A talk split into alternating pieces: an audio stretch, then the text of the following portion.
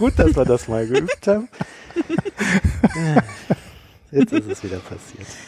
Dann trinke ich ja noch einen Schluck. Nein, ich habe schon auf Aufnahme gedrückt. Geht jetzt äh, zack, zack weiter. Äh, ich sag's einfach nochmal.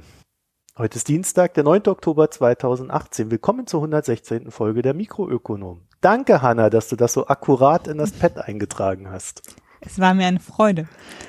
Siehst du, Ulrich, wie geht's dir denn so? Ach ja, ein bisschen ja. müde, ne? aber es wird schon. Ja, so viel Elfenbeinhandel getrieben. ich bin ja immer überrascht, über, weil wir machen das, äh, das Dokument vor der Aufnahme immer sehr ziemlich kurzfristig. Das heißt, da stehen immer so Themen drin, die wir monatelang vor uns herschieben. Und das, was wir dann eigentlich besprechen, entsteht dann irgendwie so, ja, im Quasi Laufe des in der Sendung. Ja, ja oder Live. eigentlich eher so am, am frühen Abend.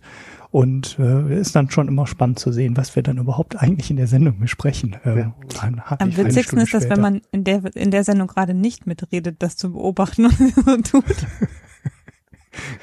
Ja, es gibt ja Leute, die hören uns freiwillig. Es geht heute um den Wirtschaftsnobelpreis, den wir nicht anders nennen werden, weil wir sind ja keine Klugscheißer, ja, so wie der Rest der Welt.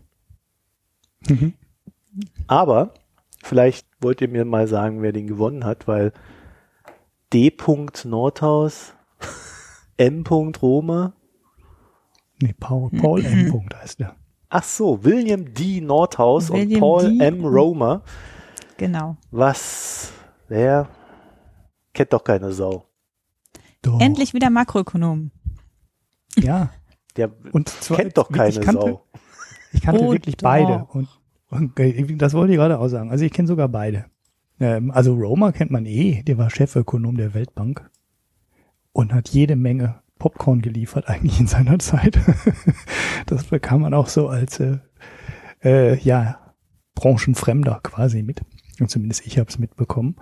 Und äh, woran der Nordhaus geforscht hat, ähm, merken wir eigentlich auch. Also das war auch, würde ich mal sagen, beide Preise waren so auch so ein bisschen politisch gefärbt, würde ich mal einfach vermuten. Was? Echt? Findest du? Also das ist was, das stand ja auch in dem, also der Spiegel. Ja, stopp mal, stopp mal. Jetzt, äh, äh, also jetzt wissen wir ja, äh, wer das bekommen hat. Wollt ihr vielleicht mir kurz noch verraten, für was? Ja, okay. ähm, Bevor ihr das ja auseinandernehmt. Also, ähm, Paul Roma und William Nordhaus sind beide Makroökonomen ähm, und haben im Prinzip, also auf den ersten Blick denkt man an sehr unterschiedlichen Dingen ähm, oder für sehr unterschiedliche Dinge diesen Preis bekommen.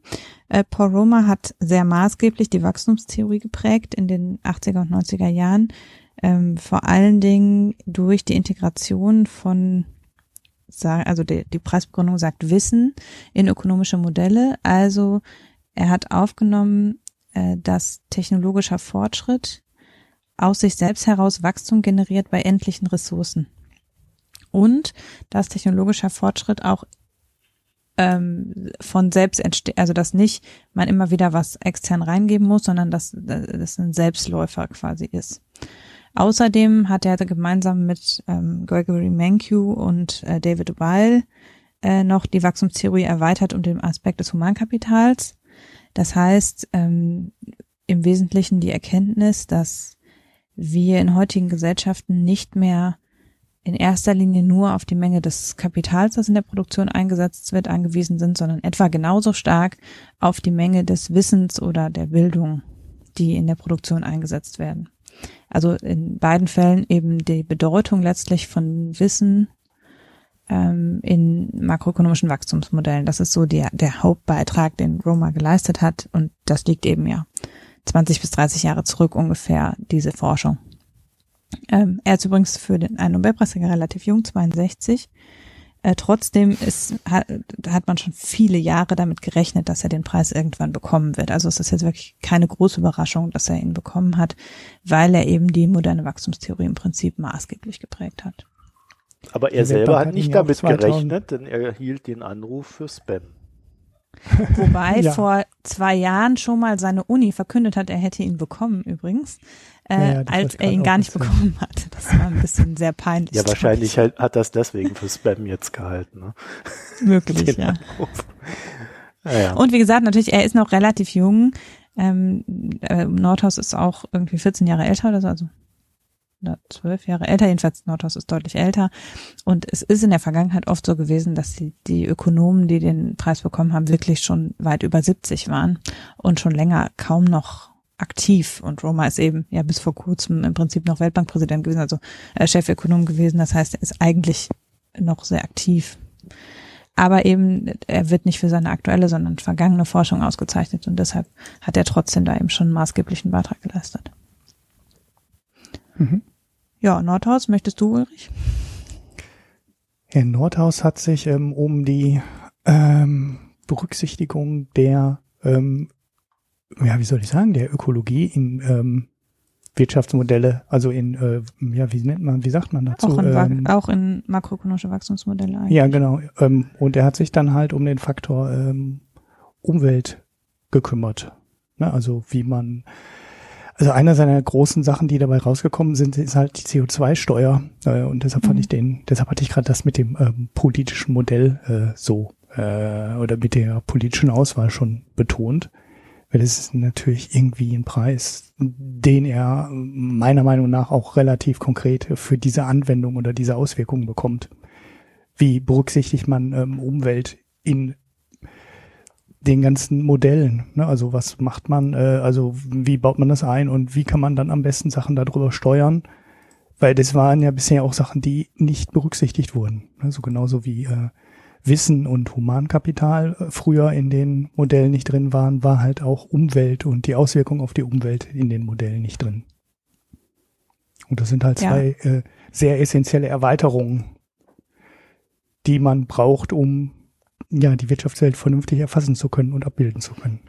Ja, also es ist eben, also er hat ja unter anderem, also die zentrale Erkenntnis ist, dass er gezeigt hat, dass die Kosten von äh, CO2-Einsatz in der Produktion höher sind als die tatsächlichen Kaufkosten für den Brennstoff. Ähm, und das kommt uns heute, kommt uns das sehr obvious vor, aber er hat das 1972 bereits argumentiert.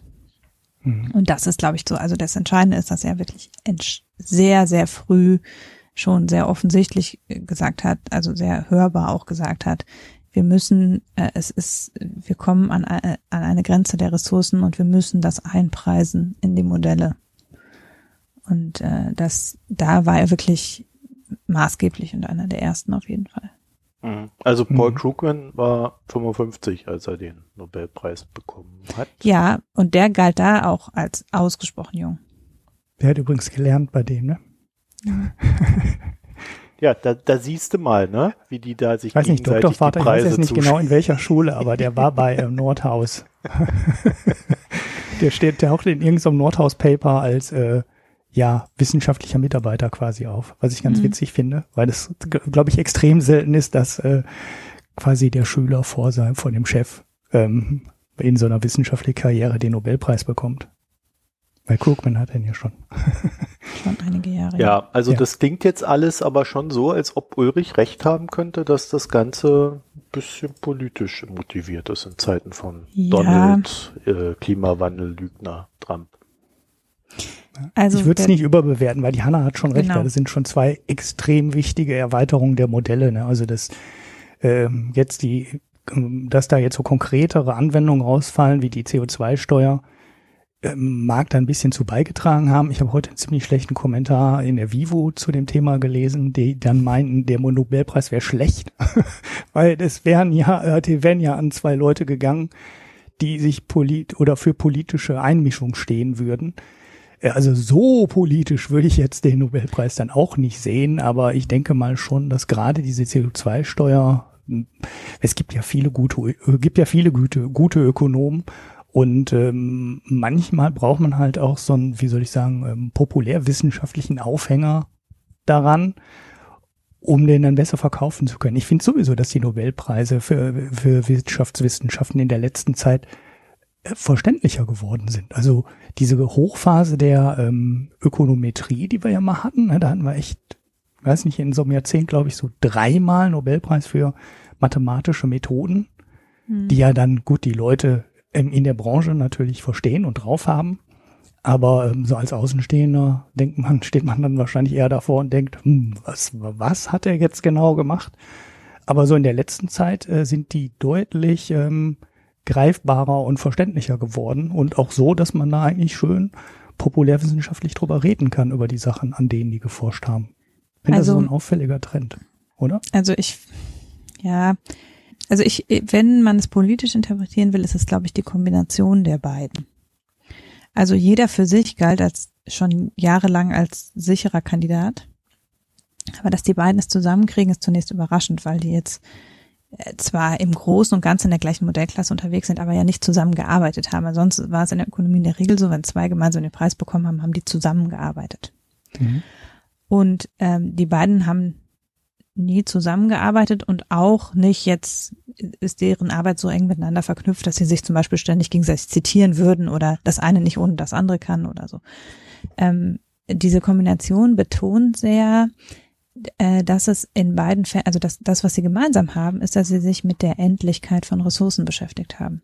Auf, aus völlig unterschiedlichen Blickwinkeln und auch mit einer völlig unterschiedlichen Motivation am Ende. Aber beide haben eben sich gefragt, okay, äh, wir haben es bei Arbeit und Kapital und eben auch bei allen anderen Umwelteinsatzressourcen mit endlichen Ressourcen zu tun. Und wie funktioniert es, dass Wachstum generiert wird, obwohl die Ressourcen endlich sind? Roma eher von der Produktionsseite, also wie können wir mit endlichen Ressourcen trotzdem wachsen? Und Nordhaus eher mit der Outcome-Seite, wie können wir das Wachstum so gestalten, dass wir die endlichen Ressourcen nicht verbrauchen. Also, ne, also er ist eher auf einem, bei einem ressourcensparenden Ansatz, während äh, Roma eben sagt, okay, Arbeit und Kapital sind eben fix. Trotzdem wachsen moderne Volkswirtschaften weiter. Woher kommt das? Und da sagt er eben, das kommt daher, dass wir Wissen akkumulieren, dass wir technologischen Fortschritt generieren, der uns erlaubt, mit den gleichen Ressourcen mehr oder besser oder teurer zu produzieren. Und ähm, ja, was ähm, sie außerdem eint, ist, dass sie beide eher langfristig in langfristigen Modellen unterwegs sind. Äh, auch das ist natürlich, kann man eben so interpretieren, dass sozusagen es hier um große Bretter geht. Und dass eben dieses Nobelkomitee eben betont, dass es eben um langfristiges Denken, also ich habe die Begründung gelesen vom Nobelkomitee und die betonen eben sehr, dass es um die Interaktion von äh, menschgemachtem und von der Umwelt vorgegebenem geht, also auch eben in dieser Ressourcenlinie argumentieren die im Wesentlichen. Und ähm, das ist jetzt da, welche sind, die eben mit sehr langfristigen Modellen arbeiten, das ist auch eine Änderung gegenüber den Vorjahren. Wir hatten jetzt eine Reihe von Verhaltensökonomen. Das sind eher mikroökonomisch und eher kurzfristig ähm, argumentierende äh, Linien gewesen. Und es ist jetzt wieder auch so ein, es war jetzt vermutlich auch irgendwann wieder dran, mal wieder einen Makroökonomen Ökonomen auszuzeichnen. Das hat dem Ganzen vielleicht auch in die Karten gespielt quasi. Aber hm, diese Kombination, das ist eben diese Endlichkeit, die Ressourcen, das Menschgemachte, das ist natürlich schon, da kann man schon sagen, die Begründung hat was Politisches. Also das würde ich schon sagen. Aber es ist jetzt nicht das gleiche wie jemand auszuwählen, der relativ randständig ist, nur weil er sich für Armutsforschung einsetzt oder solche Sachen.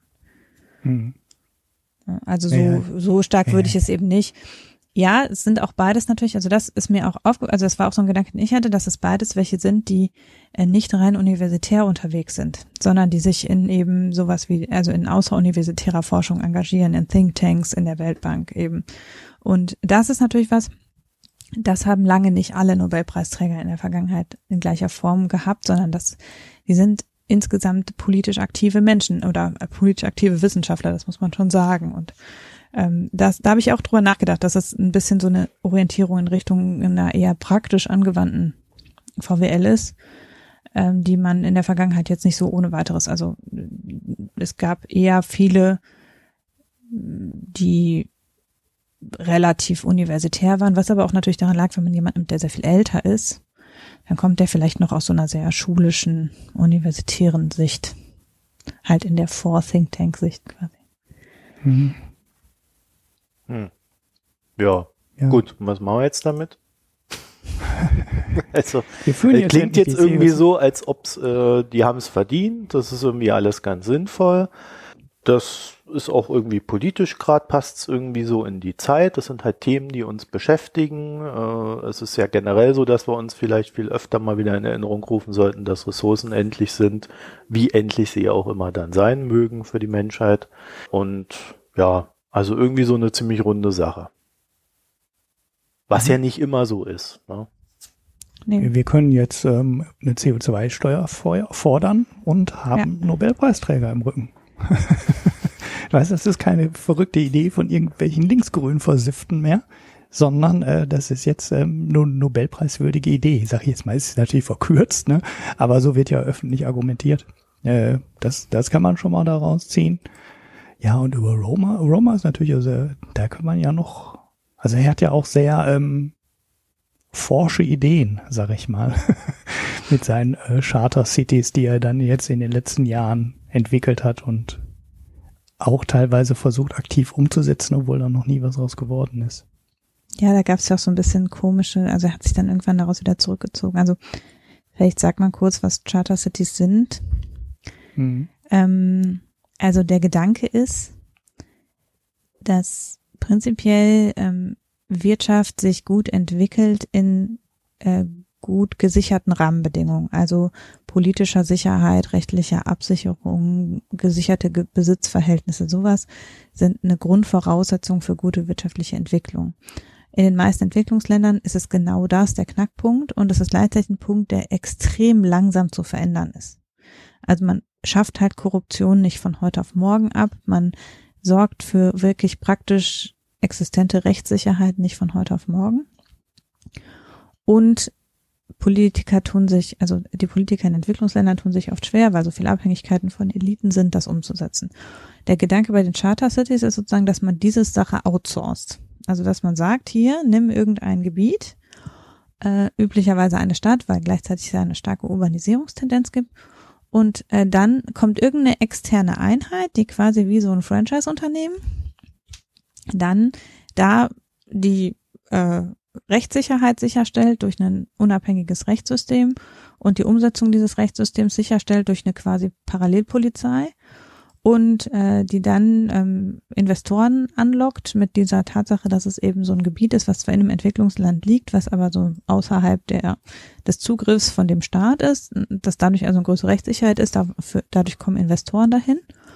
Und die Männer, die sollen quasi dann dieses Gebiet oder diese Stadt so managen wie eben ein Aufsichtsrat und ein Vorstand von einem Unternehmen. Das ist so, daher kommt dieser Name Charter. Mhm. Und ähm, ja, das ist äh, eine ziemlich, also ich finde es einen etwas abgefahrenen Gedanken. Ich habe auch genau, was Ulrich in unser Dokument reingeschrieben hat, Neokolonialismus ist auch genau mein Gedanke gewesen. Also ich finde das, auch wenn Roma, wenn man ihn fragt, sagt, nein, das hat mit Kolonialismus nichts zu tun, das ist nur Best Practice umsetzen. Ich finde es nicht umsonst, dass immer als Beispielstätte in die Sonderwirtschaftszonen in China genannt werden, als gutes Beispiel, wie man sowas umsetzen könnte. Es klingt schon ziemlich nach einem neokolonialistischen Polizeistaat, was da so äh, vorgetragen wird, finde ich. Hm. Ja, wobei es zumindest in dem Fall Hongkong ja genau andersrum wäre. Ne? Da war ja die Sonderwirtschaftszone Hongkong demokratischer als das Land drumherum.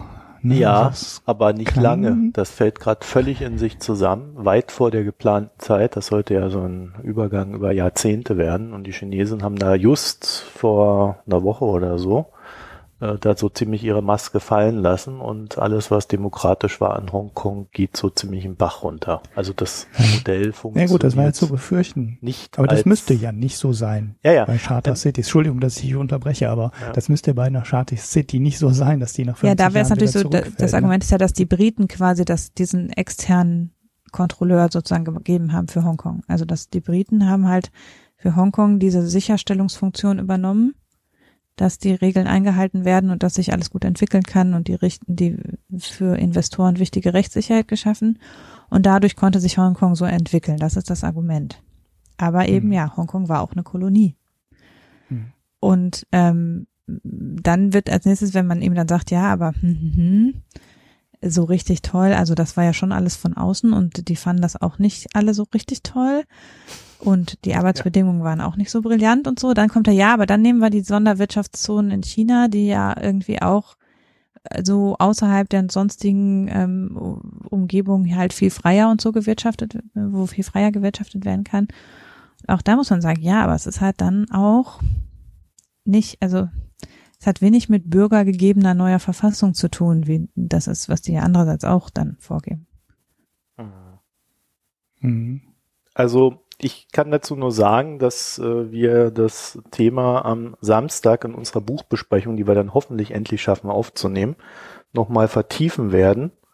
Äh, an einem Buch jetzt, das nicht von Paul Roma kommt, aber das einen ähnlichen Ansatz verfolgt, von Titus Gebel. Wir hatten das ja schon mal erwähnt, glaube ich. Und äh, ich glaube, die Einwände, die ihr da gerade gebracht habt, äh, Ulrich, du hast ja auch schon angefangen zu lesen, auch wenn du da nicht dabei sein wirst, äh, die werden definitiv. Ich lese aber nicht fertig. Mit, mit, mit äh, kommuniziert werden und ähm, ist, es ist tatsächlich ein interessantes Thema. Was ich äh, so spannend finde in dem Zusammenhang jetzt mit Paul Roma ist, dass er ja ursprünglich ja mal, man könnte fast sagen, ein sehr positives Forschungsgebiet hatte und jetzt äh, da doch ein bisschen arg abgedriftet ist in diese hm. zweifelhafte Richtung. Nö, also das ist, wenn du so, wenn du so die Grundlagen seiner ähm, Überlegungen berücksichtigst, ist, versucht er eigentlich nur ähm, in den Charter Cities das umzusetzen, was er glaubt, dass das Wachstum treibt. Ne? Also ja. so Sachen wie zum Beispiel Rechtssicherheit. Du kriegst die halt in so einem, äh, in einem korrupten Land, in denen äh, alle ähm, 15 Jahre ein äh, Militärputsch ist, oder teilweise gab es ja Länder, die haben alle 15 Monate einen Militärputsch. Zwei, ne, dann äh, da kriegst du halt keine vernünftige Wirtschaft aufgebaut. Da wird keiner investieren. Die Rechtsunsicherheit, ähm, die Gefahr, deinen Einsatz sofort wieder zu verlieren durch Enteignung und das ganze Zeug ist einfach viel zu groß. Das ist ja eins der Probleme, was abgemildert jetzt die Türkei und Russland und so auch haben. Ne? Du, als Ausländer ähm, möchtest du nicht mehr wirklich in diese Länder gehen und da investieren. Und das haben halt ganz viele andere Länder auch ähnliche Probleme. Und ja, und dann ist Kapitalakkumulation schwierig, auch Humankapital, wenn die haben ja ihre hohe Migrationsquoten. Wenn du die Leute mal ausbildest und dann wandern die in die USA aus, dann hast du, kannst du halt auch kein Humankapital akkumulieren. Also es ist schon, äh, das begründet sich, also der Gedanke oder die Erkenntnis, äh, dass eben ein freundliches, investorenfreundliches Klima, ähm, eine Rechtssicherheit, Demokratie, ähm, äh, gute Investitionsbedingungen aus Sicht auch gute Ausbildung, dass das halt wichtig ist. Die sind ja alle nicht falsch. Die Frage ist nur, ob man sowas ähm, aufgefropft umsetzen kann oder also wir wissen auch zugegebenermaßen äh, gar nicht so richtig gut, warum sich das in manchen Ländern etabliert hat und in anderen nicht. Also mhm. doch, wir wissen darüber schon ein bisschen was, aber es, die Dinge, die wir darüber wissen, tragen nicht zur, Repu äh, zur Replikation des Ganzen bei. Also wir wissen in Europa ähm, ungefähr, wie wir dahin gekommen sind. Und wir wissen für die wenigen Entwicklungsländer, wo es gut geklappt hat, ungefähr, wie die dahin gekommen sind. Aber das sind alles originäre Geschichten, die man nicht einfach, so replizieren kann. Vor allen Dingen nicht in einem kürzeren Zeitraum als 300 Jahren. Und mhm. ähm, entsprechend ist das halt der Versuch, diesen Prozess quasi, also das gute Ergebnis, was wir in Europa, in Nordamerika, in Kanada ähm, haben, irgendwie so einfach zu übertragen, ohne die ganzen dahinter passierten historischen Entwicklungen mit zu übertragen. Aber aus entwicklungspolitischer, überhaupt aus politischer Sicht ist es halt höchst fragwürdig, irgendwo hinzukommen, zu sagen, so, wir wissen, wie es geht, wir machen das jetzt für euch. Hm. Also das ist halt wiederum kein Ansatz, der die Leute als eigenständige Bürger ernst nimmt. Mhm. Und dann eben zu sagen, ja gut, die Leute können ja entscheiden, ob sie sich in der Stadt niederlassen oder woanders. Ähm. Ja. Es ist halt so ein bisschen so, möchtest du äh, im Slum verhungern oder sind dir deine Menschenrechte egal, aber dafür verdienst du Geld? Ne? Also so ein bisschen Nee, gut, Kannst die Menschenrechte müssten ja jetzt nicht da schlechter sein. Also eine Gefahr, die ich bei der Nummer eher sehe, also es muss ja nicht schlechter sein da. Also eigentlich könnten ja sogar das, könnte das Rechtssystem ja sogar besser sein in so einer Charter City als im Land drumherum. Das ist ja, ja muss, das ist das, was sie hoffen, dass es so wäre, ja. Ja, ja, aber ich meine, das muss halt nicht, was ich, äh, das müsste halt nicht so sein, wie du gerade gesagt hast. Was ich viel eher sehe als Problem, ähm, du, es, es würde wahrscheinlich relativ einfach gehen, so eine Charter City aufzubauen. Da, da sehe ich gar nicht das große Problem. Das wird wahrscheinlich sehr gut funktionieren. Ja. Die Frage ist nur, geht's nachher dem ganzen Land besser? Ne? Oder geht's dann den eine Million Leuten in der Charter City gut und den anderen drumherum genauso schlecht oder vielleicht sogar schlechter als vorher? Ja, weil alle ja, Leute in China sieht zum Beispiel mit ähm, ja, weil mit alle Leute mit Geld oder mit äh, Wissen oder Intelligenz oder guten Ideen halt in diese Charter City dann rennen und äh, der Rest des Landes dann nichts davon abbekommt und dann dadurch, dass die klugen Leute weg sind, äh, noch weniger hat als vorher. Das ist, glaube ich, eine viel größere Gefahr. Ich weiß jetzt nicht, was Paul Romer dazu sagen würde ähm, zu dem Gedanken. Er ist ja schlau, er wird garantiert schon irgendwas dazu gesagt haben.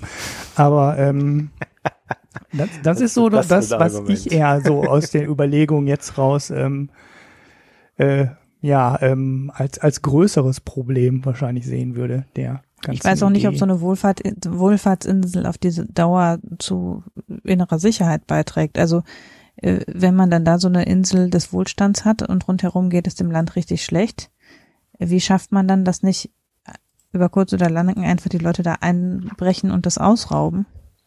Mhm. Und das würde dann wiederum einen sehr starken Polizeiapparat bedeuten, der aber nicht staatlich-demokratisch legitimiert ist, sondern einfach durch eine, ein äußeres Organ als quasi privater Sicherheitsdienst, der installiert worden ist. Also ich sehe es halt, ich habe eine große Anfrage da rein, staatlich hoheitliche Aufgaben, auch wenn sie von einem Entwicklungsland noch so schlecht ausgeführt werden, ähm, an externe Einheiten und in diesem Fall ja auch nicht andere Staaten, sondern irgendwelche zusammengeschlossenen Entwicklungs-Thinktanks äh, oder so zu übertragen.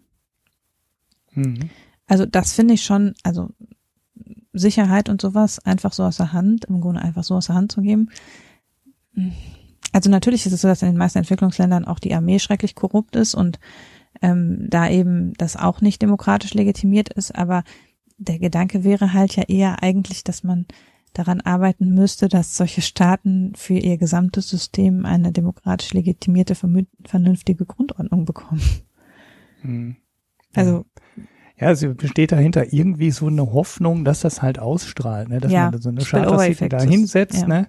Und dann ähm, so eine Art Trickle-Down-Effekt hat, ne? also dass es im Umland finanziell rausarbeitet, aber eben auch politisch quasi rauswirkt. Ja. Und man den also, Leuten sagt, so guck mal, da ist nicht korrupt und äh, da gibt's freie Marktwirtschaft und da gibt's Investitionssicherheit. Wir brauchen das jetzt hier überall, weil dann kann das ganze Land wachsen und vernünftig sein. Wir brauchen überall mhm. Schulen und so weiter. Wir brauchen überall ein vernünftiges Gesundheitssystem.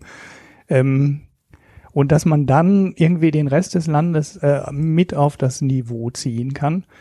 Ich weiß nicht, ob das nicht vielleicht ein Ticken zu optimistisch und äh, ähm, ja äh, gedacht ist. Ja, es ist ja auch nicht umgesetzt worden. Also es gab da mal ein konkretes Projekt mit Honduras, aus dem Paul Roma relativ kurzfristig ausgestiegen ist. Ähm, von daher, also ich glaube, dass es tatsächlich in der praktischen Umsetzung schwierig ist. Aber ich bin gespannt, was ihr über das Buch erzählt, ob da andere Beispiele genannt werden als das Beispiel von Honduras. Ja, ich habe mich jetzt mal so ein bisschen zurückgehalten, weil das äh, mhm. leider so ein bisschen Themenüberschneidung jetzt wäre und ich da nicht zu sehr dem äh, Buch dann auch vorweggreifen will, das wir dann besprechen. Aber im, äh, im Kern äh, kann ich schon sagen, ich habe da so ähnliche Bedenken.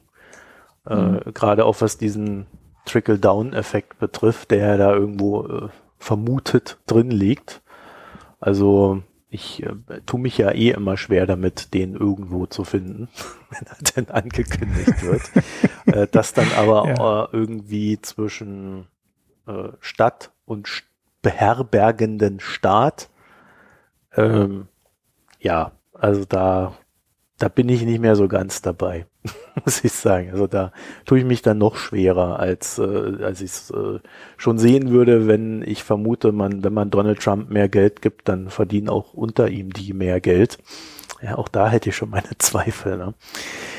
Naja, gut. Ähm, sonst noch was zu dem Thema oder? Äh, ja, also ist da, war es das?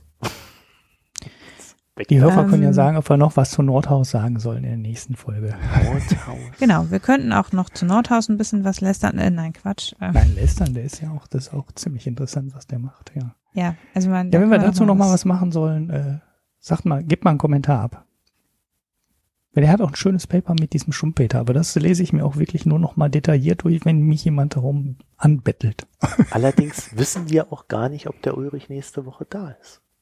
Nein, ach so, stimmt. hey, dann machen wir es halt erst übernächste Woche. Jetzt das, das wissen wir ja auch nicht, ob er da ist. Eigentlich. Genau, das ist aber so ein grundlegendes Thema. Das kann man auch in vier Wochen machen. Ah ja, ja vielleicht ist er dann ja Schrödingers Ulrich. Ja, ihr müsst betteln jetzt. Ihr habt da, habt da eben vier Wochen Zeit zum Betteln. Und wenn Ulrich am Ende da gewesen sein wird, wird er dann das Paper gelesen haben. Ja. Ich lasse mich mit Bier bestechen und mit Kommentaren. Wieder geschickt untergebracht hier, ne? Ja, ja. Mhm. Okay, also dann äh, war es das mit den äh, Mikroökonomen, hätte ich jetzt fast gesagt, mit den Makroökonomen. so, und jetzt ist die große Frage, ihr Lieben, was machen wir denn jetzt? Machen wir meine Nachklaps oder machen wir was anderes? Wir können jetzt natürlich mit Trump direkt anschließen. Der ist ja quasi, also äh, einige Artikel legen ja diesen Nobelpreis als direkten Angriff auf Trump aus. Das heißt, du kannst oh, jetzt ja mit das Trump ich weitermachen. Nicht gelesen. Ja. Doch, doch, es gibt einige, die sagen, ja, da hat, also dieser Spiegelartikel zum Beispiel, irgendwie äh, ein, es ist, der Titel ist irgendwie sowas wie Trump kickt einen von Latz nicht ganz so, aber fast so. Also ich fand es schon ziemlich klickbait. Ja, das meinte ich mit, äh, mit politischer Aspekt bei der ganzen Sache, weil man kann das schon so verstehen mit der Begründung, aber. Ja, aber die haben äh, extra nachgefragt nochmal beim Nobelkomitee und die haben gesagt, nein. Ja, was soll Und das dann sagen? trotzdem in die Überschrift zu schreiben, Attacke gegen den Zocker Trump, finde ich schon, also, naja. Ich habe zu Trump aber jetzt nichts mit, äh, mit mit Zocken? Ja, naja, also ich habe ähm, ich, ich hab was zu seiner Geldmagie. Ja, es gab äh, äh, bei der New York Times gab es einen Artikel, äh, ja Artikel ist, ist schon Einer fast ist untertrieben, untertrieben, acht Zeitungsseiten ja. Recherche, äh, ausgedruckt hm. 42 oder 46 Seiten, das habe ich jetzt nicht mehr im Kopf. Ähm, wir verlinken euch das in den Show Notes. Ja, und ich habe mir das mal durchgelesen und habe dazu ein paar kleine Anmerkungen. Das ist aber sehr löblich von dir. Schieß ja, los. also nicht acht Seiten, ne? acht Zeitungsseiten, äh, wohlgemerkt. Ähm, mhm. Also, ja, also ich lass mich mal so anfangen. Wenn Journalisten so eine Recherche machen, schreiben sie eigentlich immer, äh, A, dass die Recherche so ganz umfangreich war und ähm, man durch, durch sehr viele Akten wühlen musste und so weiter und so fort. Und äh, zweifelsohne haben sie das hier auch getan.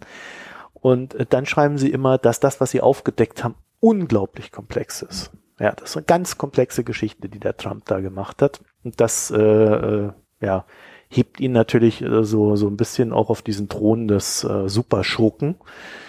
Aber ich glaube, das, was Trump da gemacht hat, ist nicht nur etwas, was sehr üblich ist in, seines Kreis, in seinen Kreisen oder unter seinesgleichen, sondern ich finde, das ist auch nicht sehr komplex. Und ich wollte es zumindest mal erwähnt haben, dass ich das jetzt nicht sonderlich komplex finde, was er da gemacht hat. Allerdings, es ist natürlich recht unverfroren. Und ähm, zwar geht es darum, dass ähm, also ein Teil der Recherche ist, Donald Trump hat eigentlich keine guten Deals in seinem Leben gemacht. Außer natürlich zwei gute Deals, die er gemacht hat. Nämlich einmal, er ist der Sohn seines Vaters äh, und hat es geschafft, innerhalb der Familie, obwohl er nicht der äh, älteste Sohn war, äh, trotzdem zum erkorenen äh, Thronfolger zu werden. Und sein Vater hat wohl sehr dynastisch gedacht, äh, deswegen ist das nicht ganz unerheblich. Ähm, und er hat es ähm, dann natürlich auch geschafft, äh, aufgrund seiner der Geldverschwendung seines Vaters, also er hat das Geld seines Vaters durchgebracht in verschiedenen Geschäften, die alle nicht erfolgreich waren. Und ähm, dadurch hat er es aber geschafft, seinen Ruf aufzubauen, dass er ein toller Dealmaker gewesen wäre. Oder sein würde. Weil es war ja Geld da, also muss ja irgendwie das alles funktioniert haben. Und dann haben die Leute ihm das einfach geglaubt. Da merkt die New York Times dann selbstkritisch an, ja, auch unser Reporter, der hm. damals ein Porträt gemacht hat, ganz am Anfang über ihn, war da wohl etwas naiv. So, äh, die Story seines Geldes dreht sich dann aber tatsächlich hauptsächlich darum, ähm, nicht, äh, also es kommt immer wieder durch, was für ein Versager er mit seinen Deals war. Ich glaube, das ist auch dann in den USA so ein Debunking seines Buches und Rufes.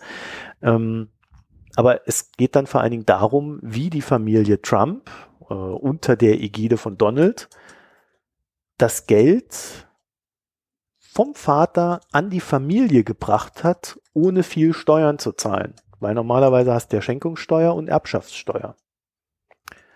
Und da der Vater einen Haufen Immobilien besessen hat, ist es tatsächlich nicht sehr, naja, komplex gewesen, weil ein Großteil der Sachen war einfach der, sie haben die Immobilien zu niedrig bewertet. Und zwar in mhm. teilweise einem Ausmaß, wo man sich schon fragt, wie sowas überhaupt geht.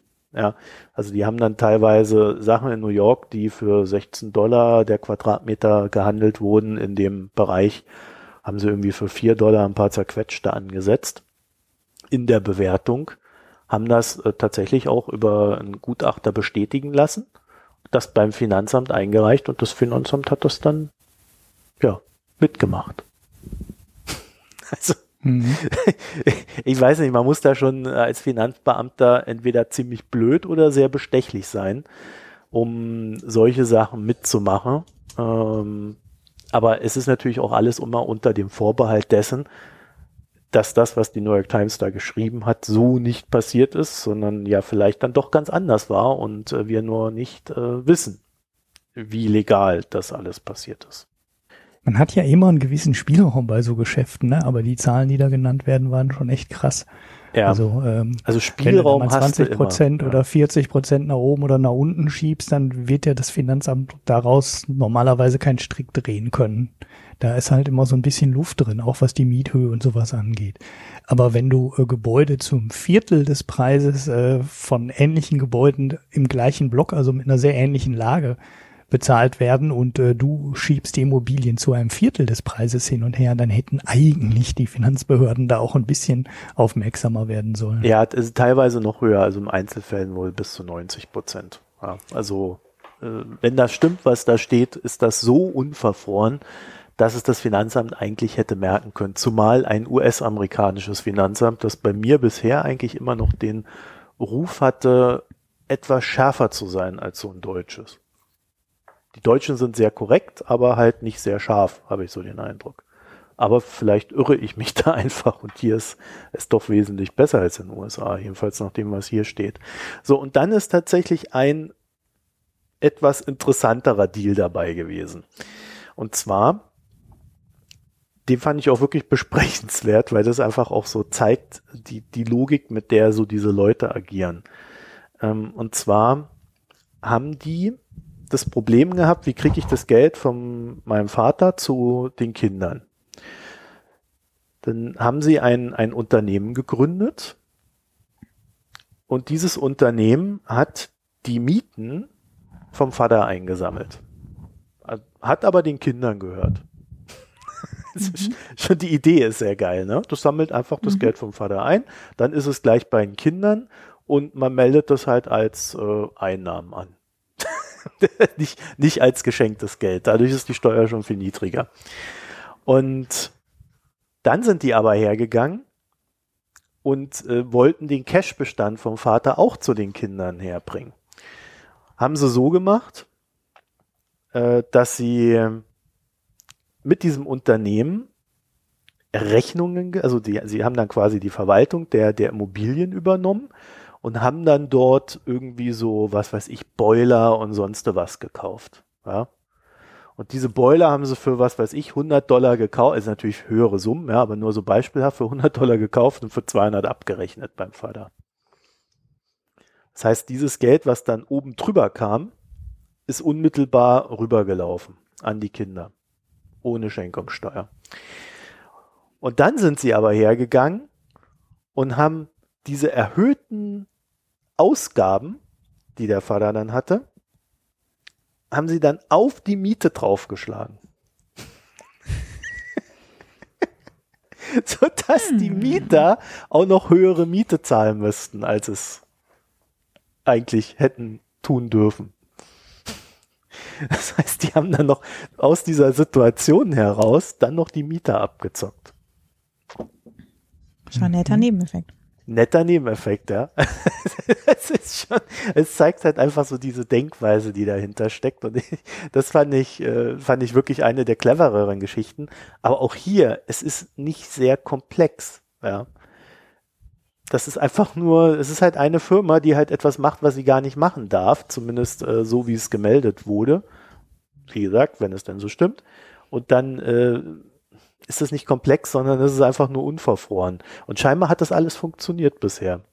Jetzt, äh, ich glaube auch, also ich ja. kann mir gut vorstellen, dass das auch kein Einzelfall ist, sondern dass es da ja. findige Anwälte gibt, die zu sowas raten. Naja, also es ist schon so, dass wenn das so passiert ist, es nicht legal ist. Aber scheinbar sind die Kontrollen so lasch, dass der Anreiz, das zu tun, gerade wenn es um höhere mhm. Summen geht, also der ist natürlich dann schon extrem hoch. Vor allem, wenn du dann auch auf beiden Seiten verdienst. Ja. Naja, du hast halt, ähm, die Frage ist halt immer, wie ähm, dreist man das macht. Ne? Also eigentlich sollte das Finanzamt bei so innerfamiliären Aufträgen und Auftragsvergabe ähm, immer also sehr aufmerksam sein, ne? weil das, ist, das schreit ja dazu. Ähm, dass da irgendwie Geld von A nach B geschoben wird, ähm, in einer Menge, wie es eigentlich nicht geschoben werden sollte. Das gleiche hast du ja bei den Verrechnungspreisen in Konzernen. Ne? Wenn ich, kaufe ich das Getriebe jetzt für 2000 Euro in der Slowakei oder kaufe ich das für 3000 Euro in der Slowakei, dann habe ich halt einmal 1000 Euro Gewinn in Wolfsburg, einmal habe ich 1000 Euro Gewinn in der Slowakei. Ne? Da kann man ja so Steuerschiebereien machen.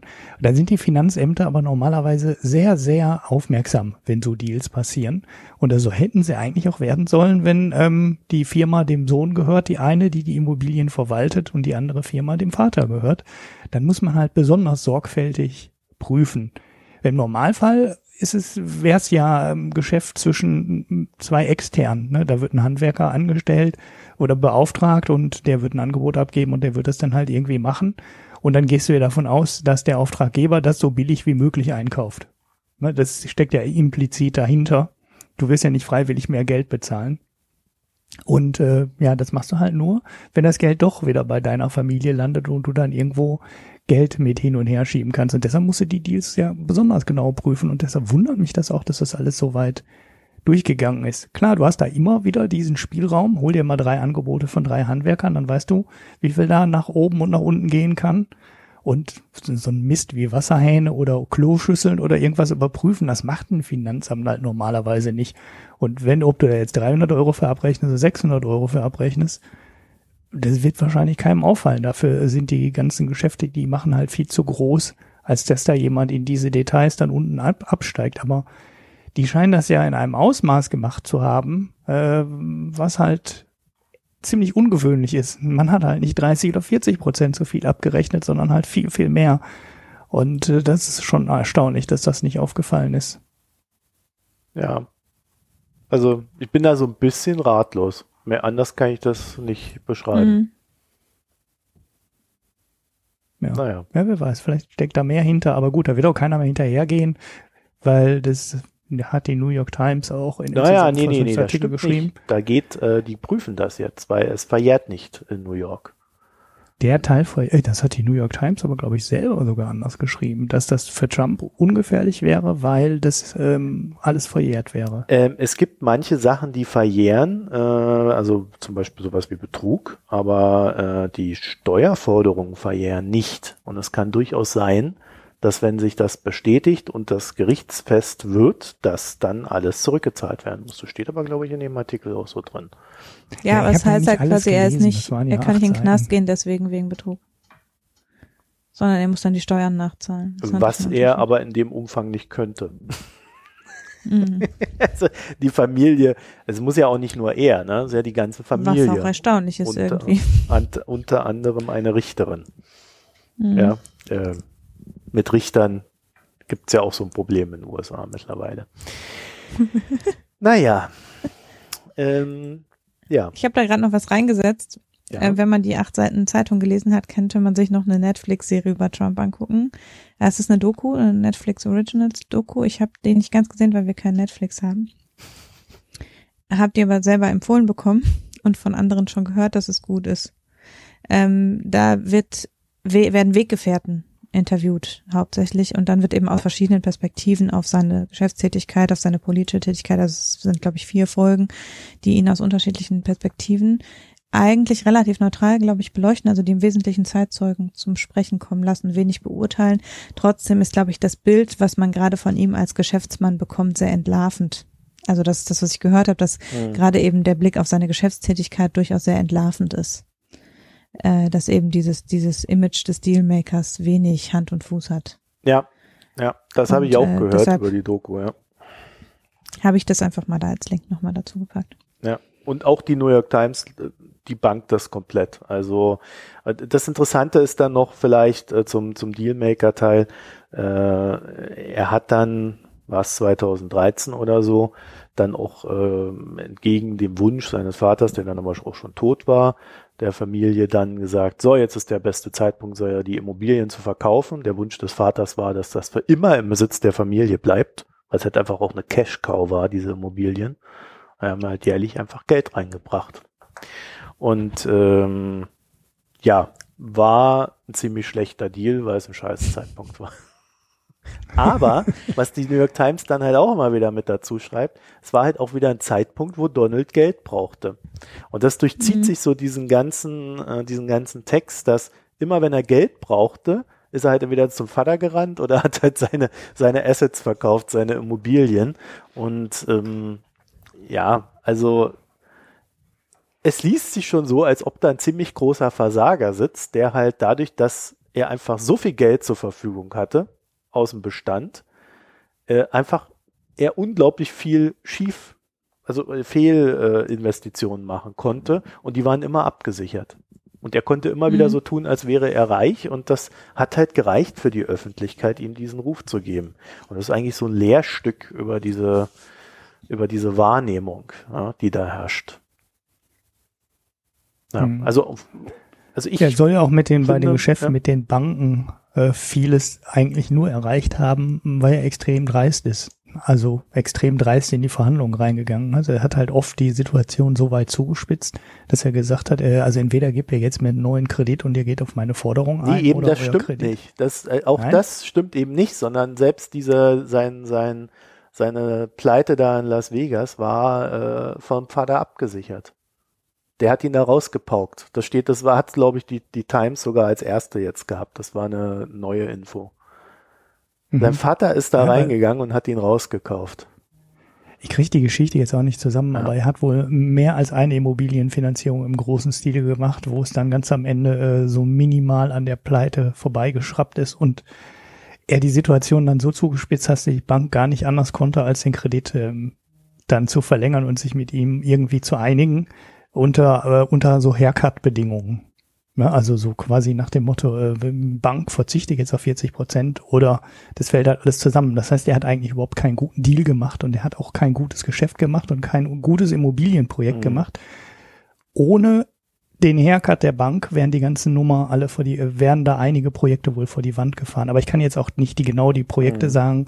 Das hat er wohl mehr als einmal gemacht. Ja. Ähm, das heißt einfach dreist, ne? Du musst die Nummer halt dreist machen und dann kalkulierst du halt, dann sagst du halt, oh, wir sind so wichtig, dann kann die Bank halt nicht auf den Kredit verzichten, dann weiß er eh, dann können wir uns da irgendwie restrukturieren, die Schulden und das schien teilweise schon eingeplant bei der ganzen Finanzierung zu sein, wer das, ähm, wie gesagt, mehr als einmal gemacht haben soll. Hm. So, wer sich jetzt für solche Refinanzierung interessiert, den empfehle ich mal einen Blick auf Abengoa. Was ist das? ja, hm? mehr sage ich dazu nicht. Die Recherchefreudigen werden ein, eine, ein, ein, eine Wollust an Restrukturierung finden. also gerade so in, in Sachen Schuldenrestrukturierung. Äußerst spannendes Ding. Naja, Abengoa, viel Spaß damit. So, wollen wir noch was machen oder wollt ihr schon in die Mittagspause? Also ich würde äh, tendenziell ins Bett. Ins Bett. Ins Bett. Okay, dann, dann kommen wir heute schon wieder mal sehr früh zu den Picks. In den Gesellschaftsteil. Hanna. Die Hanna-Bremse. Ähm, ja, ich äh, picke was, was so ein bisschen an der Grenze von Wirtschaft und Politik ist. Deshalb habe ich es mal zu den Picks sortiert. Ich habe ja ein großes Herz für guten Datenjournalismus. Und hier finde ich, ist wieder ein sehr gutes Beispiel von der Zeit einem Rechercheteam. Also da auch wieder umfangreiche Recherche, ganz viel Arbeit reingesteckt. Vier Leute haben sich beschäftigt und zwar haben die durchgezählt im Wesentlichen in Organigrammen von Ministerien und Bundesbehörden, wie viele Frauen in den Führungsebenen waren. Und zwar haben sie Führung eigentlich schon relativ weit definiert, nämlich Referatsleiter, Unterabteilungsleiter, Abteilungsleiter und Staatssekretäre und die entsprechenden Ebenen in Bundesbehörden und kommen zu einigermaßen ernüchternden Erkenntnissen, wenn man bedenkt, dass für Bundesbehörden das Bundesgleichstellungsgesetz gilt, das eigentlich vorsieht, dass diese Posten 50 Prozent mit Frauen besetzt sein sollten. Es gibt nämlich in deutschen Bund in, in Leitungsfunktionen in deutschen Bundesbehörden und Ministerien mehr Leute, die Hans heißen, als Leute, die eine Frau sind. In den letzten 20 Jahren. Äh, 25 Hans, 24 Frauen äh, auf Staatssekretärposten. Ähm, und äh, also deshalb heißt es die Handbremse. Das hat, also das ist natürlich auch wieder ein Clickbait-mäßiger Titel, aber ich finde den Artikel gut, also es ist eine coole Recherche. Es ist nicht überraschend, dass das so ist, weil man, das ist natürlich, es spiegelt Führungspositionen in der Wirtschaft, Führungspositionen in der Gesellschaft, in Stiftungen, in Unis, überall ist es gleich. Zwischen 15 und 20 Prozent verharren die Frauen und weiter kommen sie nicht. Aber natürlich, eigentlich sollte der Staat in dieser Sache, ja, also die Gesetzgebung sieht es in erster Linie mal für den Staat vor und dann für alle anderen. Und das heißt, man sollte erwarten, dass die staatlichen äh, Einheiten da an vorderster Front sind und sind sie eben nicht. Das ist so das eine. Das einzige Ministerium, was da, glaube ich, einigermaßen ordentlich besetzt ist, hat natürlich das für Familie, Frauen und Gedöns. Äh, alle anderen sind zum Teil wirklich nur bei 11 Prozent. Aber Hanna, wir haben noch eine Kanzlerin die hat sich doch am Wochenende noch vor die junge Union gestellt und gesagt, Mensch, Jungs, ihr seid ja alle Jungs. Ja, aber die Frauen hat bereichern auch nur 20 Leben. Prozent Frauen. Die hat im Kanzleramt auch nur 20 Prozent Frauen. Das Kanzleramt ist zwar schon bei den besseren, aber 50 Prozent Frauen haben die auch nicht. 20. Unter Angela Merkel sind übrigens zum ersten Mal Frauen in Führungspositionen im Kanzleramt äh, gewesen. Also davor äh, gab es im Kanzleramt nur Männer, so wie es auch im Bundesfinanzministerium bisher nur Männer gab. Eine einzige Staatssekretärin hat es im Finanzministerium jemals gegeben. Und dann haben und äh, dann sind ist der Artikel angereichert neben diesen Recherchesachen, also die haben das halt anhand der Organigramme durchgezählt. Und dann nochmal anhand äh, des Geschlechterschlüssels für die Besoldungsstufen, weil natürlich die Führungspositionen bei Beamtinnen und Beamten an bestimmte Besoldungsstufen geknüpft sind. Und auch basierend darauf ergibt sich halt ein ähnliches Bild dass also Frauen nicht nur nicht in Führungspositionen sind, sondern eben innerhalb der Ministerien auch nicht auf den gut bezahlten Posten sind. Obwohl alle Ministerien und Bundesbehörden 50 Prozent Frauen unter ihren Angestellten haben. Also es ist nicht so, dass keine Frauen da wären, die man hätte befördern können, sondern sie werden halt nicht befördert. Und äh, dann ähm, füttern die das mit reichlich anekdotischer Evidenz an, im Sinne von, dass sie sehr viele Interviews vorgeführt haben mit alles anonym bleiben wollenden Beamtinnen, äh, die dann wirklich haarsträubende Geschichten erzählen teilweise. Also über sowas wie der Abteilungsleiter hat gesagt, ich kann sie jetzt nicht befördern, weil ich habe mit meiner Frau gesprochen, die hat gesagt, der Posten ist nichts für eine Mutter. Also so auf dem Level ungefähr ähm, wow. ähm, sind dann die Geschichten, die da dann so als persönliche Geschichten noch in dem Artikel. Also die fand ich wirklich, die schmerzen teilweise wirklich, weil man denkt, wie kann denn sowas sein in den letzten zehn Jahren? Also wirklich unglaublich nach äh, völlig unverdeckter Sexismus äh, in Besetzungsverfahren, ähm, wirklich dann auch am Gesetz vorbei geregelte Besetzungsverfahren, so dass eine Stelle erst ausgeschrieben wurde, dann die Ausschreibung zurückgezogen, wenn man gesehen hat, dass sich eine Frau beworben hat. Und so Sachen. Also wirklich was, was auch an der Grenze der Legalität da wieder ist. Und ähm, deshalb, also es ist ein langer Artikel, ich glaube vier Seiten bei Zeit Online. Ähm, lesenswert, gibt viele bunte Bildchen anzugucken und ähm, man, ich habe auf Twitter schon Leute gelesen, die gesagt haben, sie lassen sich da jetzt die Statistiken auf die auf T-Shirts drucken oder so. Also ähm, es ist dann doch, wenn man diese diese Grafiken sieht, ziemlich frappierend, finde ich. Und, ja, man kann äh, dem schlichtweg ja. nicht mehr ausweichen, dass es einfach so ist, wie es ist. Und das kann man dann eigentlich nur noch damit begründen, dass man halt ganz ehrlich sagt, ich will keine Frauen um mich herum haben. Job. Ja, und das, also die Zahl, die, die sprechen, also das mit der Handbremse ist halt so ein bisschen, ist ein, nehmen die als schicke, schicken Namen quasi dafür, dass eben in Auswahlverfahren, das haben wir in Bezug auf Bildungsabschluss ja auch schon mal besprochen, Leute dazu neigen, sich mit Gleichen zu umgeben. Also alte weiße Männer wählen alte weiße Männer aus im Wesentlichen. Ähm, also wir haben eine sehr hohe Neigung dazu, nicht Pluralität als, als ein Gewinn zu sehen, sondern immer die sichere Karte zu wählen, im Sinne von jemand auszuwählen, der uns möglich, äh, möglichst ähnlich ist. Und das ist halt fatal natürlich, wenn man ähm, eben mehrheitlich Staatssekretäre hat, die die Abteilungsleiter besetzen, die die Unterabteilungsleiter besetzen, die die Referatsleitungen besetzen, die alle Beamte sind. Das heißt, das System ist auch extrem langsam. Es wird halt nur befördert, aber jetzt nicht von außen massiv rekrutiert. Nur die Ministerien und die parlamentarischen Staatssekretäre werden ja, also die Ministerposten, die parlamentarischen werden extern besetzt. Alles andere rekrutiert sich ja aus dem Haus heraus oder eben aus anderen Behörden durch Versetzung. Und ähm, dann ist das natürlich ein sehr langsames System, was, wenn es dann noch so eine Selbstreplikationstendenz hat, natürlich äh, außer eben durch eine straffere Umsetzung der Gesetze schlecht äh, da zu revolutionieren ist. Und ähm, aus diesen persönlichen Statements klingt halt da sehr viel Frustration, weil es eben schon etliche Bemühungen gab, durch Schreiben an Angela Merkel, durch Schreiben an Ministerinnen, auch an Minister, ähm, durch Gründung von Frauenbeiräten und so weiter, da irgendwas zu machen. Und die sagen, ja, aber am Ende ist das halt ein Boys Club und bleibt ein Boys Club und wir kommen da einfach nicht weiter. Mal und ganz böse, mal ganz böse gefragt, wenn alle dazu neigen, immer jemanden, der sich selbst ähnlich ist, dazu nehmen, dann ist ja die Angst der Männer da durchaus verständlich, weil wenn die dann Frauen reinbringen, dann nehmen die Frauen ja nur noch Frauen wenn es genauso funktioniert. ja, also nur mal, nur ähm, die, ja. ne, von der Logik her. Also äh, könnte man ja sogar noch nachvollziehen, warum die sich da so sträuben. Äh, was aber in dem Artikel, glaube ich, auch thematisiert wird, ist, dass es ja eigentlich Regelungen gibt. Ja, das ist eine sehr klar, also das Bundesgleichstellungsgesetz ist glasklar. Ja, und es passiert aber, aber auch niemandem, wenn er gegen die Regel verstößt. Genau. Es ja. gibt keine Sanktionen. Also das ist gesetzlich klar geregelt, aber es gibt keine Sanktionen. Und ähm, es gibt natürlich die Verpflichtung, eine Gleichstellungsbeauftragte zu haben, aber die hat halt auch nur eine Einspruchs- und Beratungsfunktion, die muss auch nichts zustimmen. Und so ist es halt so, ja, dann hat halt die Behörde jetzt eine Bundesgleichstellungs eine Gleichstellungsbeauftragte. Und? so. Also das ist halt, ähm, und das ist krasser im Grunde, als jetzt, wenn man die Quote für DAX-Vorstände oder so nimmt, weil wenn man die Privatwirtschaft sieht, das, was da geregelt worden ist, Antidiskriminierungsgesetz und eben das, die Frauenquote und so weiter, das hat alles Sanktionen.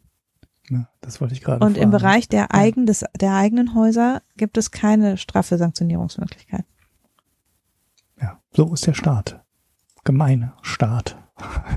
Die ganze Welt mit äh, Bürokraten, äh, bürokratischen Regeln und äh, Strafen überziehen, aber sich selber nicht dran halten. ja, der Staat ist ja auch ein ganz schlecht, also es hat auch die meisten befristeten Beschäftigungsverhältnisse zum Beispiel in Deutschland. Ja, also es gibt ja viele, man kann viele Beispiele anführen dafür, dass. Genau. Die, ja, diese Lehrerentlassung über die Sommerferien zum Beispiel. Ja.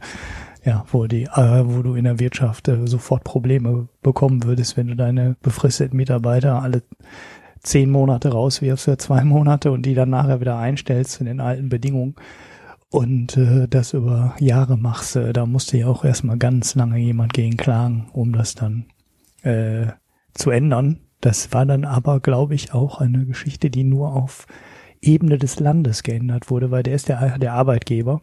Mhm. Also hier in Nordrhein-Westfalen gibt es das mit der Entlassung über die Sommerferien nicht mehr. Oder ich glaube, man darf das nur einmal machen oder irgendwie sowas. Irgend so eine Regelung gibt's da. Aber in vielen anderen Bundesländern ist das immer noch üblich. Da muss es wahrscheinlich auch immer wieder erst jemand bis ganz oben hochklagen, bis der Staat dann an der Stelle dann einknickt und die Leute auch über die Sommerferien durchbezahlt und nicht so eine Reihen, so eine Aneinanderreihung von befristeten Arbeitsverträgen hinbekommt, wo er den sogar noch in den Ferien rauswirft. Weil das ist ja eine ziemliche Frechheit. Das haben so äh, Sportvereine übrigens auch untersagt, ne? Da war das früher auch so. Bei Eishockeyvereinen habe ich das mal mitbekommen. Die haben wirklich ihre Profis in der Sommerpause rausgeworfen, dann haben die Arbeitslosengeld bekommen. da hat der Staat aber auch irgendwann mal gesagt, oder die Sozialversicherung, sag mal, wollt ihr uns verarschen? ihr könnt die doch nicht nur einfach für acht Monate beschäftigen und die dann vier Monate nicht bezahlen. Das war auch eine ziemlich dreiste Nummer. Das gibt's auch nicht mehr, aber das haben früher halt auch Leute versucht. Und der Staat macht sie im Endeffekt mit den Sommerferien und den Lehrern ähm, immer noch so. Ja. Ja, wundervoll. Schöne Aussichten. Ähm, mhm. Waren wir wirklich bei den Picks? Ja. Das war der längste. Wir machen jetzt Schluss, weil wir müssen jetzt zu den Peaks kommen und der Peak wird dann zehn Minuten lang. Ja, reingelegt. Aber dafür empfiehlt uns der Ulrich jetzt sicherlich mal wieder einen Podcast. Ja, ich habe so einen Podcast. Ich empfehle dir auch nur weißt ganz kurz. Und weißt du, Ulrich, ich habe ja dadurch, dass ich ja diese Datenbankarbeit gemacht habe äh, und dann immer mhm. alle Picks, die wir so hatten, dann in diese scheiß Dinger da eingetragen habe, weiß ich genau, wie viele Podcasts du da reingekippt hast. Das Schlimme ist, ich habe alle weiß von genau, NPR.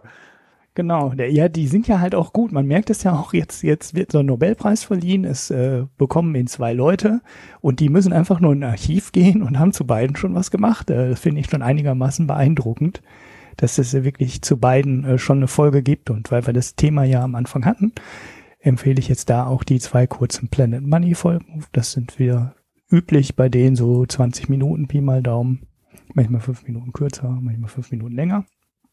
Und die Folge 534 ist über die äh, Forschung von Nordhaus. Äh, da geht's konkret um Licht. Äh, also wie, wie teuer und aufwendig früher die Herstellung von Licht war, ne, als es noch um Kerzen ging und äh, wie unfassbar billig inzwischen Licht ist. Das, äh, ja, da, da reden wir halt nicht über Prozente, sondern wir reden um äh, ja, das ist fast eher exponentiell. Heute denkt ja gar keiner mehr über Licht an und aus nach. Und früher war das halt ein richtiger Akt, äh, eine Kerze herzustellen. Da wurden ja nur Wale für gejagt und so, ne? Das ist alles noch gar nicht so wahnsinnig lange her. Ähm, und dann die Folge 415. Die ist dann über Paul Romer und äh, ja, die Frage, wie kann man denn Entwicklungsländer ähm, entwickeln und zu erfolgreichen Wirtschaftsnationen machen?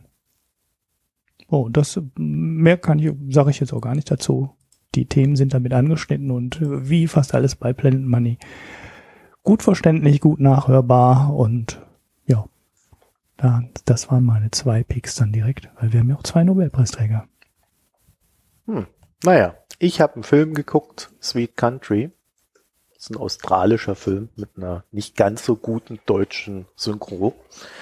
Aber vielleicht kann man den ja auch irgendwie auf Englisch gucken und jetzt irgendwie war jetzt echt nicht gut. Äh, aber äh, der Film an sich, der war ganz interessant. Äh, geht so um das recht menschliche Dasein in Australien ähm, eines ähm, ja, Ureinwohners, der quasi als Sklave gehalten wird und dann ja, ich weiß gar nicht, wie soll man das beschreiben, aus Versehen oder in Notwehr einen Weißen erschießen muss und dann sich auf die Flucht begibt und am Ende natürlich vor Gericht landet. Immerhin, er wird nicht gleich abgemuckst, sondern äh, landet vor Gericht und ja, dann wird das da alles äh, besprochen. Wenn ich jetzt mehr erzähle, dann ist ja schon wieder alles verraten, aber im Kern geht's halt gar nicht so sehr um die Story an sich, sondern die Darstellung wie halt so der äh, große weiße Mann mit den Ureinwohnern anderer Länder umgeht. Oder in dem Fall äh, Australien haben sich die Weißen ja dann auch niedergelassen äh, und wurden selbst zu Ureinwohnern. Aber ja, alles nicht sehr freundlich, alles nicht sehr nett. Hinterlässt auch einen ganz guten Eindruck. Und äh, also wenn man so etwas sozialkritischere Filme mag, da ist der ganz gut für. Ja. Mehr habe ich dazu auch nicht zu sagen. Ich bin auch etwas kürzer heute. ja, man kann ja auch jetzt nicht den ganzen Film beschreiben. Ja, das, ne, also bei Filmen ist es immer so ein bisschen schwierig. Ja, Setting, worum es kurz geht und dann ist man entweder interessiert oder nicht. Naja, dann kommen wir mal zu den wesentlichen Fragen des Lebens. Bier? Wein? Ich habe nichts. Ja, ich habe gerade noch mal schnell wieder wie immer auf den letzten Drücker ein Bier eingetragen. Der Marco kann da noch mal suchen, ob er noch eins hat.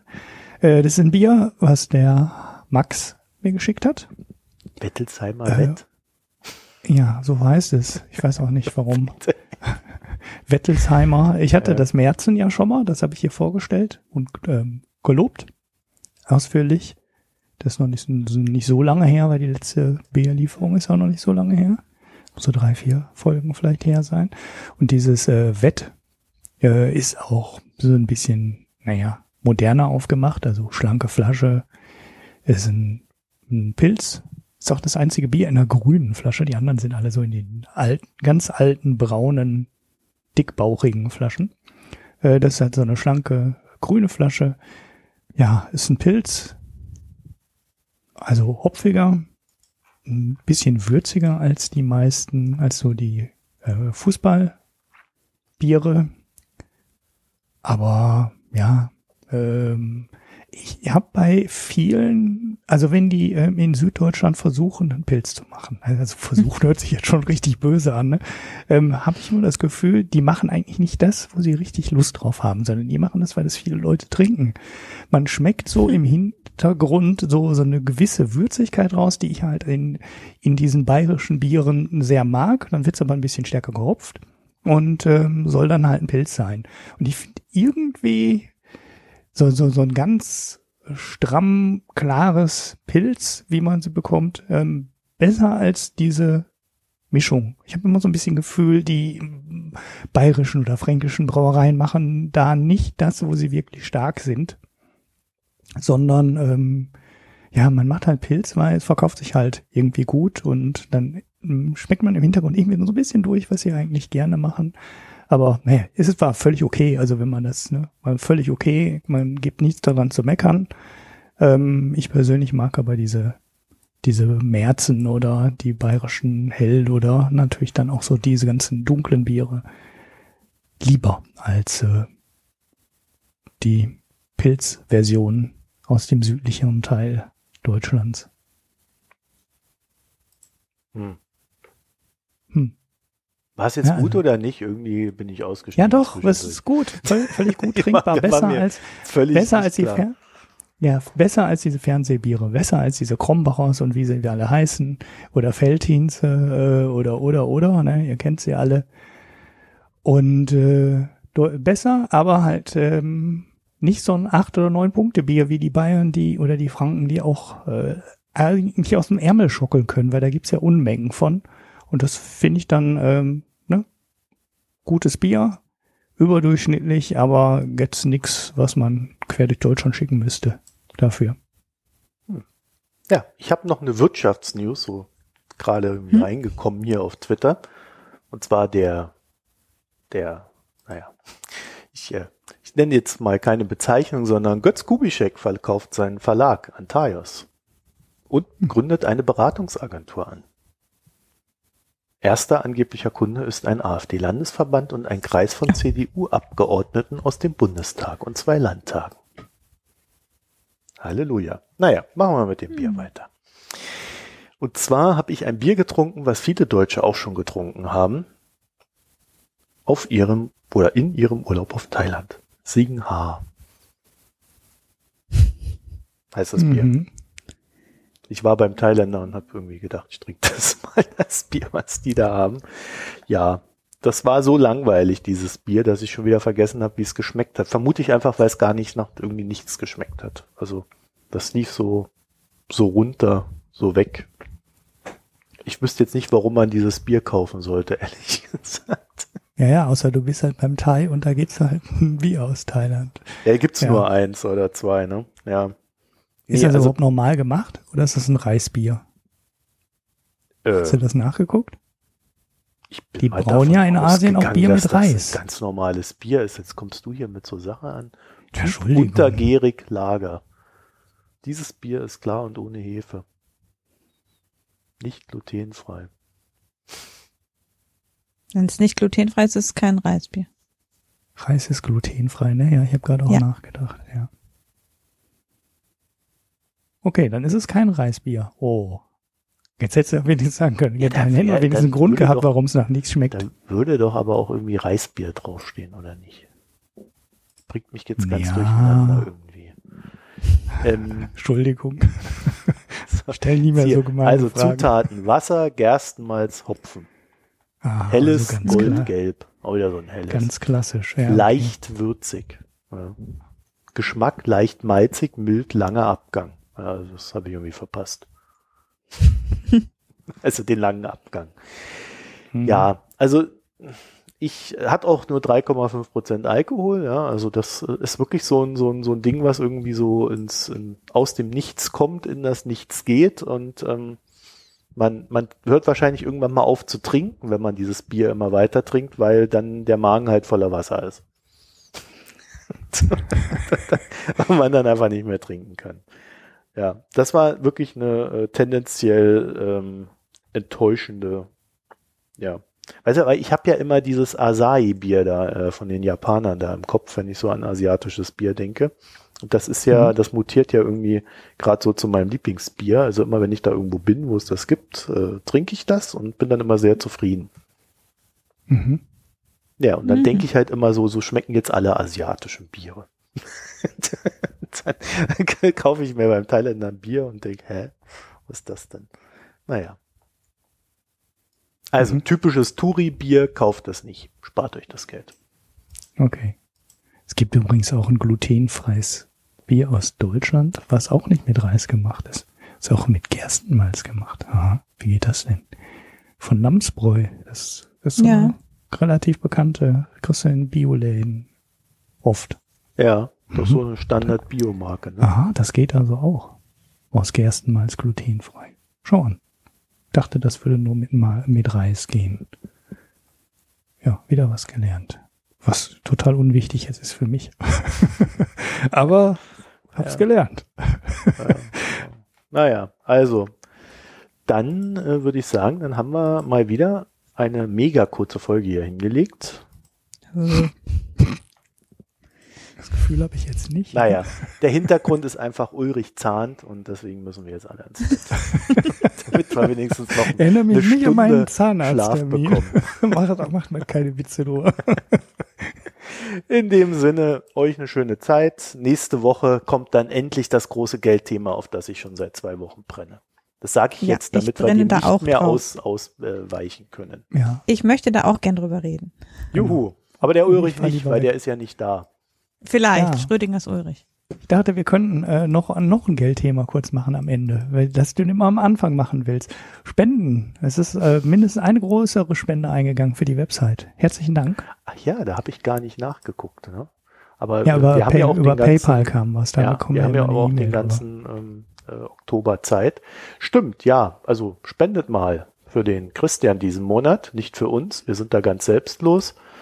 Ähm, ja, also alles, was diesen Monat reinkommt, geht an Christian, außer es wird zu viel, dann geht's nicht mehr an Christian.